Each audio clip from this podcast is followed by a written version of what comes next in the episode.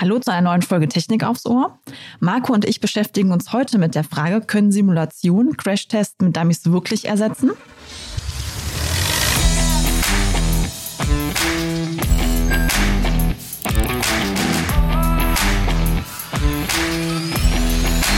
Technik aufs Ohr.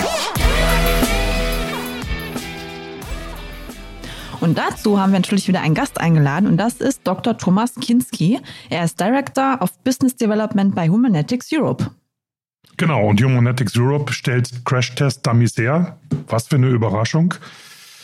Herr Kinski, wir hatten vor einiger Zeit hier einen Gast, der hat uns erzählt, dass die Simulationssoftware inzwischen so weit ist, gerade bei dem Thema Autos und Sicherheitstests, dass man Crash-Test-Dummies eigentlich nur noch halb so viele braucht, äh, wie man sie vorher gebraucht hat. Was sagen Sie denn dazu als Crash-Test-Dummy-Hersteller? Also Stand heute ähm, sehe ich das nicht so.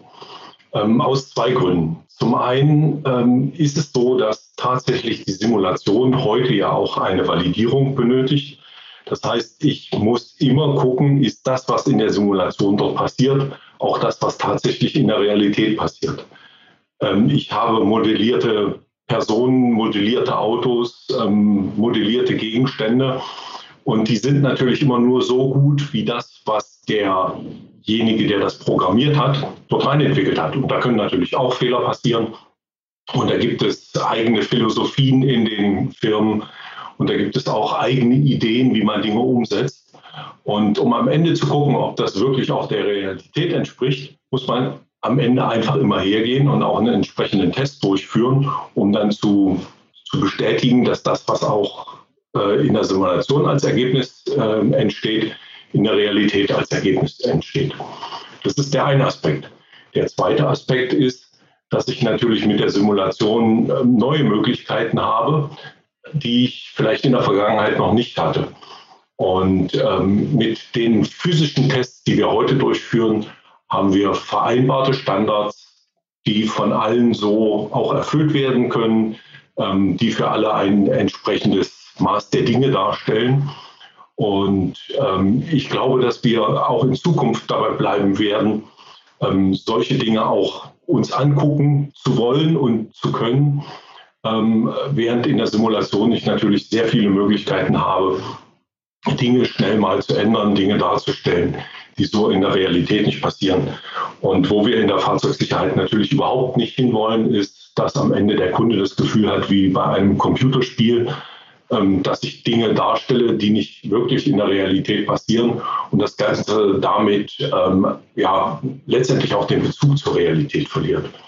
Also ich glaube, es wird Crashtests auch in Zukunft geben äh, und ich glaube auch, dass es nicht unbedingt weniger werden, aber ich glaube, dass die Simulation sehr gut ergänzen wird und noch zusätzliche neue Möglichkeiten bieten wird, ähm, um die Sicherheit von Fahrzeugen oder Anlagen oder was auch immer ähm, nachzuweisen. Sie hatten ja gerade angesprochen, ähm, dass die Crash-Test-Dummies halt auch gewissen Standards einfach entsprechen, die jeder einhalten kann. Kann man das so verstehen, dass es bei Simulationen noch nicht der Fall ist? Also fehlt das da Ihrer Ansicht nach noch? Und was macht jetzt die Crash-Tests dann noch so besser, präziser als Simulationen heute? Also tatsächlich glaube ich nicht, dass äh, zum einen die Simulation diese Dinge nicht erfüllt. Mhm. Ich glaube, dass sie das tut und dass sie das auch muss. Äh, und zum anderen glaube ich auch, dass sie nicht besser oder schlechter ist. Wie gesagt, das ist ähm, in der Technik einfach was, was sich gemeinsam entwickelt. Die Simulation versucht das, was im realen Unfallgeschehen passiert, nachzubilden und muss dann aber auch immer wieder gucken, ist das noch das, was im realen Unfallgeschehen passiert. Ähm, bei den Dummies ist es tatsächlich so, das ist ein vereinbarter Standard. Da gibt es einen Standard, den alle akzeptieren.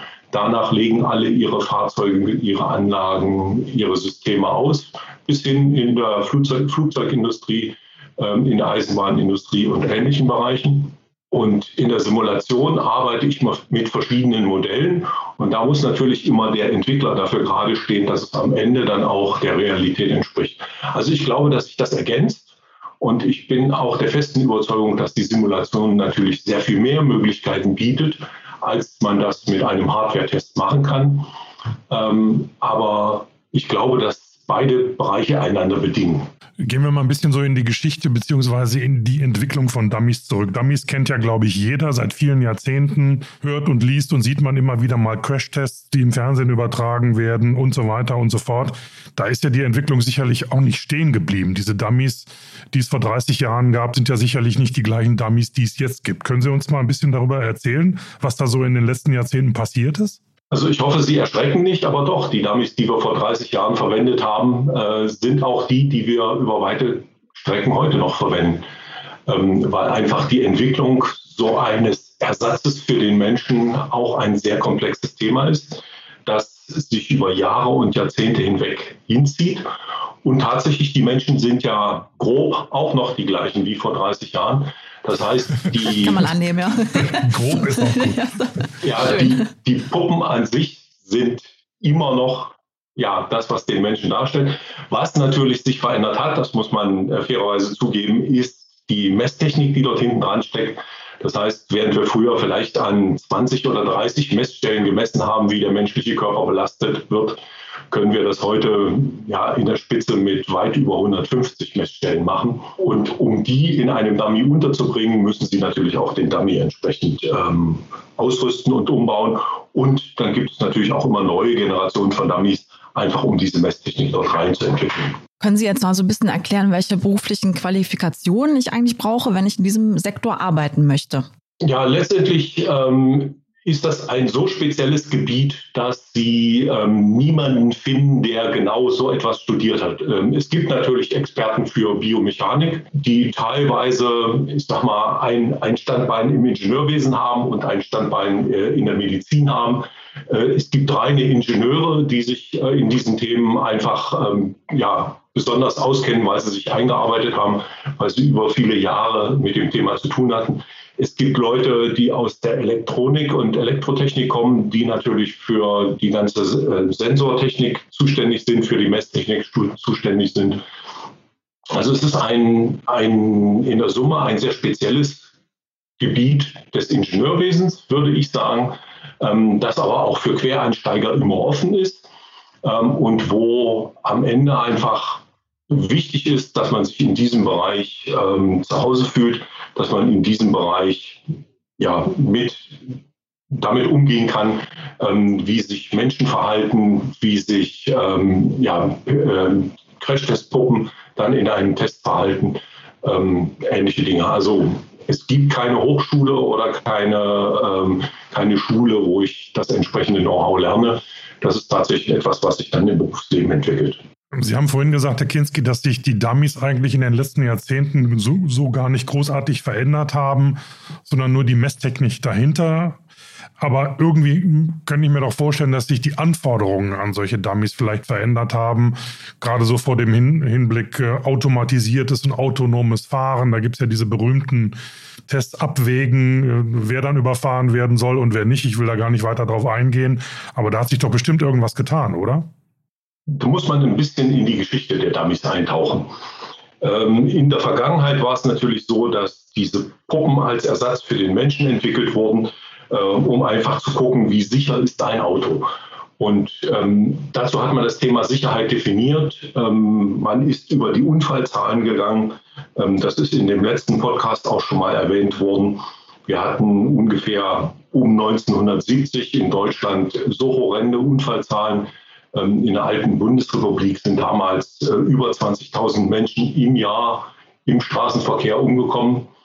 Und ähm, wenn Sie sich das mal auf der Zunge zergehen lassen, das heißt, eine Stadt wie beispielsweise Kaiserslautern oder Jena ist alle fünf Jahre einfach leer aufgrund vom Unfallgeschehen. Und das ist natürlich was, was man so überhaupt nicht hinnehmen kann und will.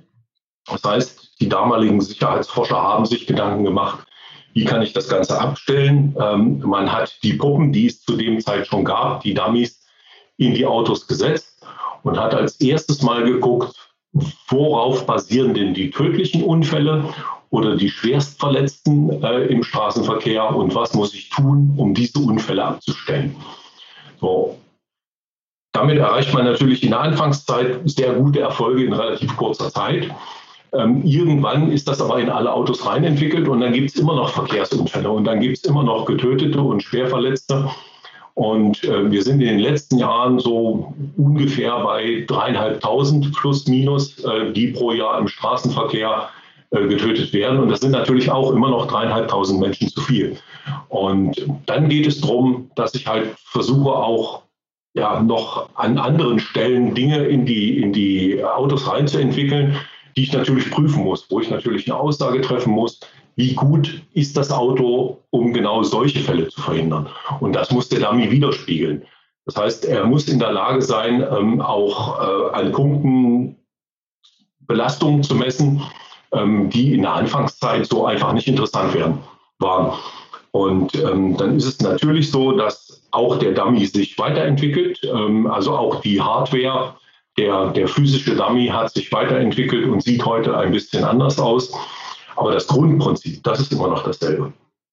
Und ich habe beispielsweise ja, ähm, Beschleunigungsaufnehmer im Kopf, in, in, äh, in dem, im Nackenbereich, im Brustkorb. Ähm, ich habe seit einigen Jahren aber beispielsweise auch Beschleunigungsaufnehmer im, im Beckenbereich, weil einfach ähm, dort sehr schlimme Unfälle passieren und ähm, die Leute dann mit zertrümmerten Becken und Ähnlichem äh, aus dem verunfallten Autos geholt wurden. Und ich natürlich auch nachweisen will, dass sowas äh, mit neuen Technologien nicht mehr passiert. Und gerade die Airbag-Technologie hat ja ganz andere und ganz neue Möglichkeiten geschaffen. Und ich muss jetzt natürlich äh, mit den Dummies auch solche Dinge adressieren können. Und ich hatte es vorhin schon gesagt, hatten wir in der Anfangszeit ähm, vielleicht 20, 30 äh, Messaufnehmer in einem Dummy sind wir heute bei weit über 150, ähm, die möglich sind.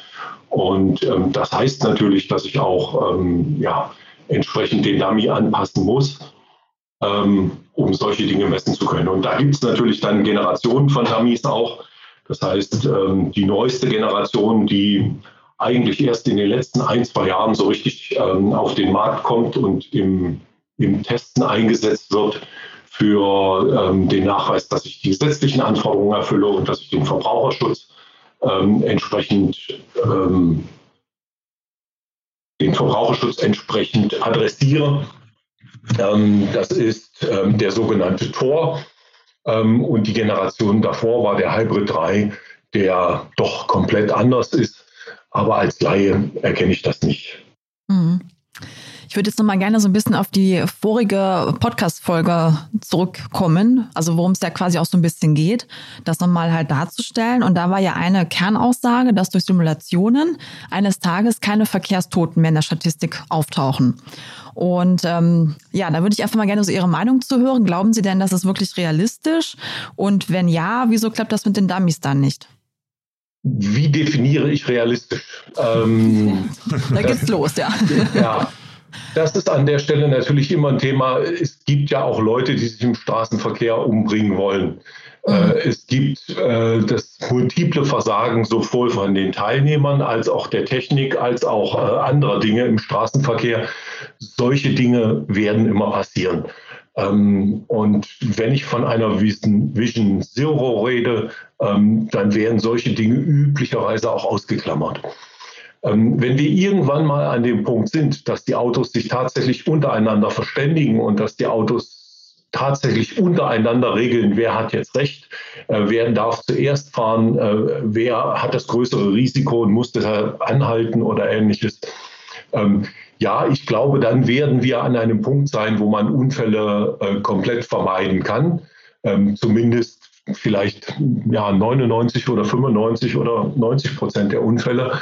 Ähm, all das, was ich heute als menschliches Versagen ähm, definieren kann, ähm, wobei man andererseits ja auch heute sagen muss, äh, viele Dinge passieren einfach nicht, weil der Fahrer so viel Erfahrung hat und ähm, aus Reflexen heraus reagiert ähm, und damit auch noch einen Unfall vermeidet, der nach menschlichem Ermessen eigentlich nicht vermeidbar gewesen wäre. Und ich glaube deshalb, äh, wir brauchen auch, wenn die Autos automatisiert fahren und ähm, wenn die Autos irgendwann den Verkehr für sich selbst regeln, ähm, immer noch ein, ja, ein Netz und einen doppelten Boden und ähm, werden auch dann immer noch dafür sorgen, dass ja, in einem Fall von einem Crashtest äh, das Auto funktioniert Vielleicht müssen wir es dann nicht mehr mit den Geschwindigkeiten machen, über die wir heute reden. Also heute ähm, fahre ich im Crashtest zwei Autos zusammen, die oder ein Auto und eine Barriere zusammen, die jeweils 50 km/h fahren. Das heißt, die, die Geschwindigkeitsdifferenz ist 100 km/h. Vielleicht brauche ich sowas dann nicht mehr. Vielleicht kann ich dann runtergehen auf 50 km/h oder auf 30 km/h. Ähm, aber ich glaube, das wird schon noch eine Weile dauern. Und tatsächlich, wie gesagt, es wird immer Fälle geben, äh, wo was schief geht. Und äh, es gibt in den Diskussionen zur Verkehrssicherheit durchaus auch starke Meinungen, die sagen, ja, die passive Sicherheit, die ich heute in ein Auto einbaue, die ist halt immer da. Äh, die ganze elektronische Sicherheit, die ganze aktive Sicherheit, die ich in einem Auto verbaue, auch da gibt es Ausfälle, auch da gibt es Probleme und dann funktioniert auf einmal gar nichts mehr. Und ähm, das will man natürlich auch nicht. Der Kunde soll sicher sein im Auto, der Kunde soll sich sicher fühlen und wenn ein Unfall nicht vermeidbar ist, ähm, dann soll er möglichst wenig Schaden anrichten. Wir sprachen ja immer wieder von dem Thema Simulation und wie realitätsnah diese Simulationen sein können. Wie nah sind denn die Dummies wirklich lebenden Menschen? Gibt, kann man das so ausdrücken oder ist das eigentlich nicht darstellbar? Auch das ist wieder so eine Frage, die man nicht mit einem klaren Ja oder einem klaren Nein beantworten kann. Also auf der einen Seite sieht der Dummy natürlich nach einem Menschen aus und er ist nach einem menschlichen Vorbild gefertigt. Auf der anderen Seite soll der Dummy ja Dinge aushalten, bei denen wir wissen, dass ein Mensch sterben würde oder schwer verletzt wäre. Und der Dummy soll das aber unbeschadet überleben. Das heißt, ähm, ich gehe her, äh, modelliere den Dummy nach dem menschlichen Vorbild, mache ihn auf der anderen Seite aber so fest und so stark, dass ähm, er nicht bei jedem Test beschädigt wird, dass die Messaufnehmer an den wichtigen Stellen sitzen und ich ähm, ja, die entsprechende Belastung des menschlichen Körpers messen kann. Ich muss auch dafür sorgen, dass der Dummy von der Größe und von dem Gewicht her einem Menschen entspricht. Ähm, aber ich will nicht, dass er kaputt geht. Und damit ist er natürlich nicht dem Menschen ähnlich.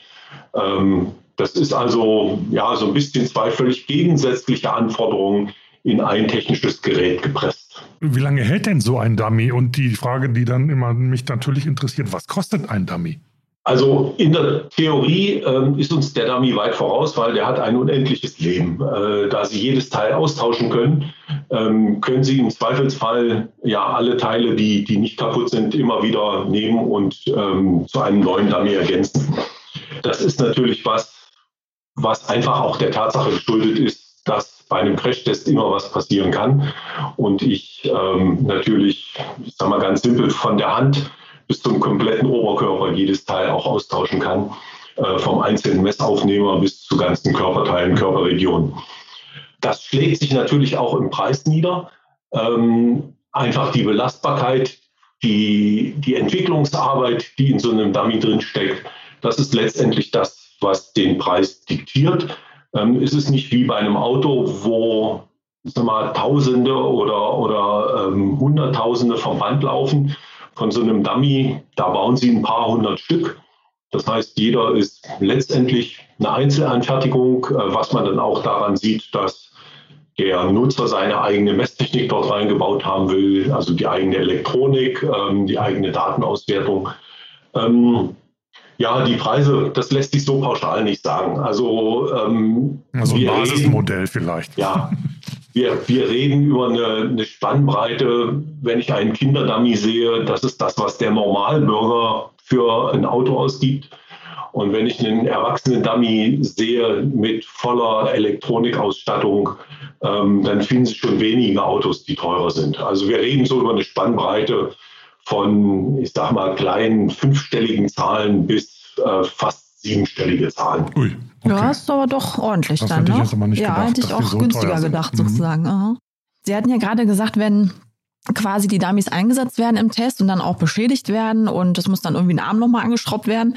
Äh, spielt denn da auch 3D-Druck eine Rolle, dass man halt sagt, man äh, kann quasi das dann halt dadurch wieder ersetzen und ähm, ist das dann auch vielleicht kostengünstiger oder wird man das doch gar nicht einsetzen, die additive Fertigung? Nein, tatsächlich äh, ist der 3D-Druck eine neue Technologie, die auch im Bereich der äh, Dummy-Entwicklung Einzug gehalten hat und die uns heute natürlich erlaubt, ähm, Ersatzteile ähm, relativ kostengünstig zu produzieren. Was man aber auch sehen muss, ähm, wenn ich drei oder fünf gleichartige Dummies nebeneinander sitzen habe, dann möchte ich natürlich, dass die auch alle das Gleiche tun. Mhm. Ähm, und das heißt, ich muss den Dummy zertifizieren und gerade bei gedruckten Bauteilen kämpft man an der Stelle immer noch ein bisschen damit, dass ähm, die Bauteile wirklich bis ins letzte wiederholbar gefertigt sind.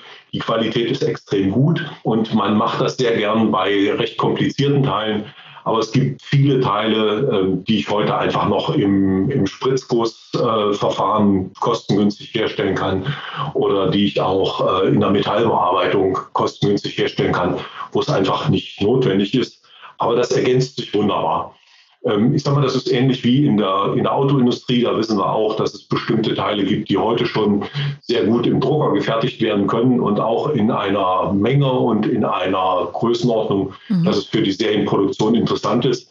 Aber wenn ich die, das gesamte Auto sehe, dann ähm, überwiegen doch noch die traditionellen Herstellungsmethoden. Okay. Mhm.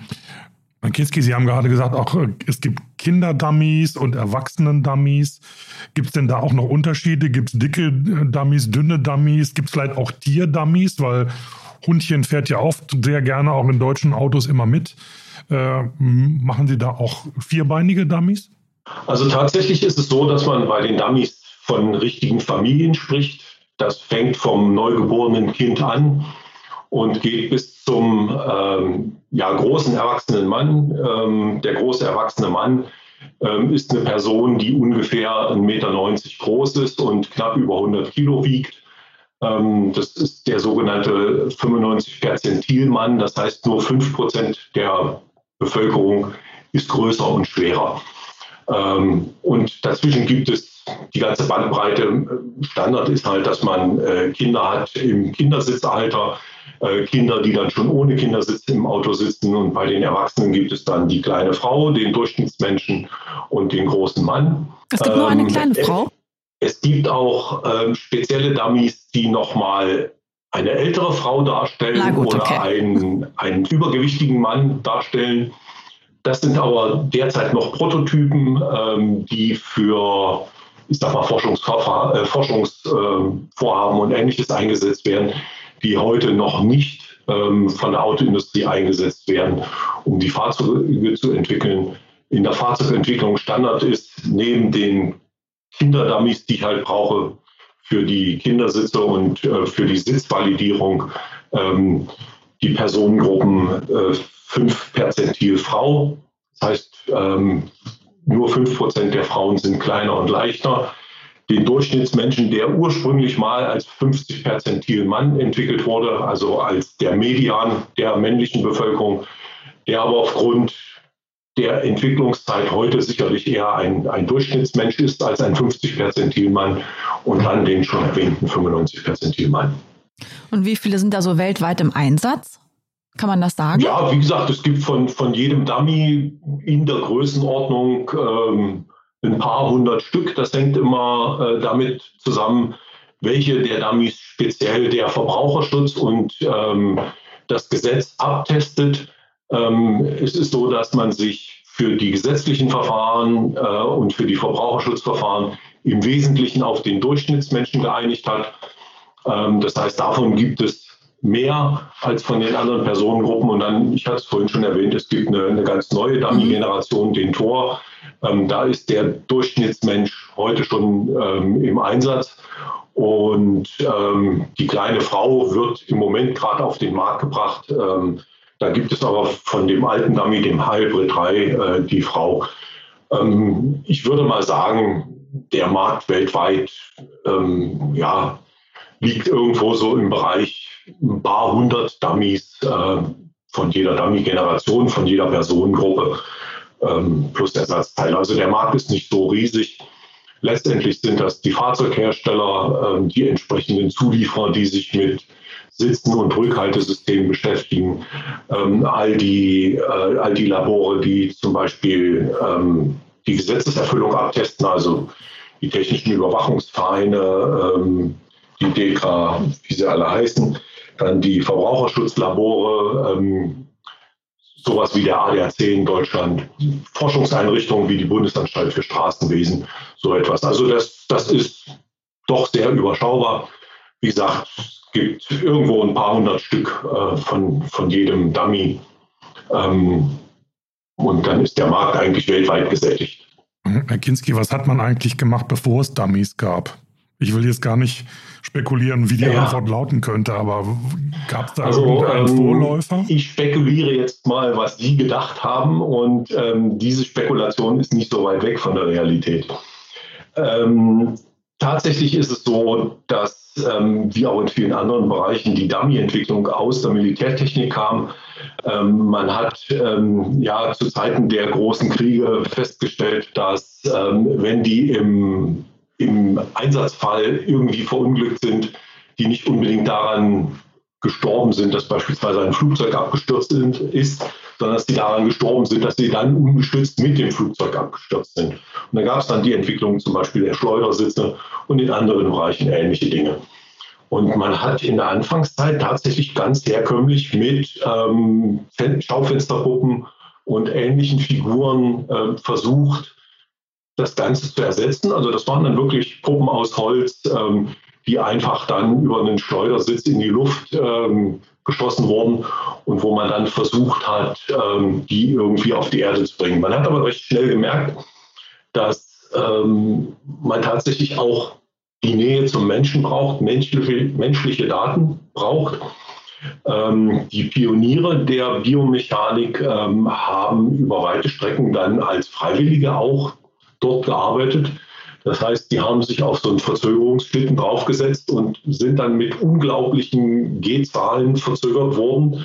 Ähm, wenn man sich das in alten Videos anguckt, ähm, dann kann man sich vorstellen, dass das nicht sehr schön und ähm, auch nicht wirklich hilfreich war. Und es gab auch viele, die dabei ähm, zu Tode gekommen sind oder schwer verletzt wurden.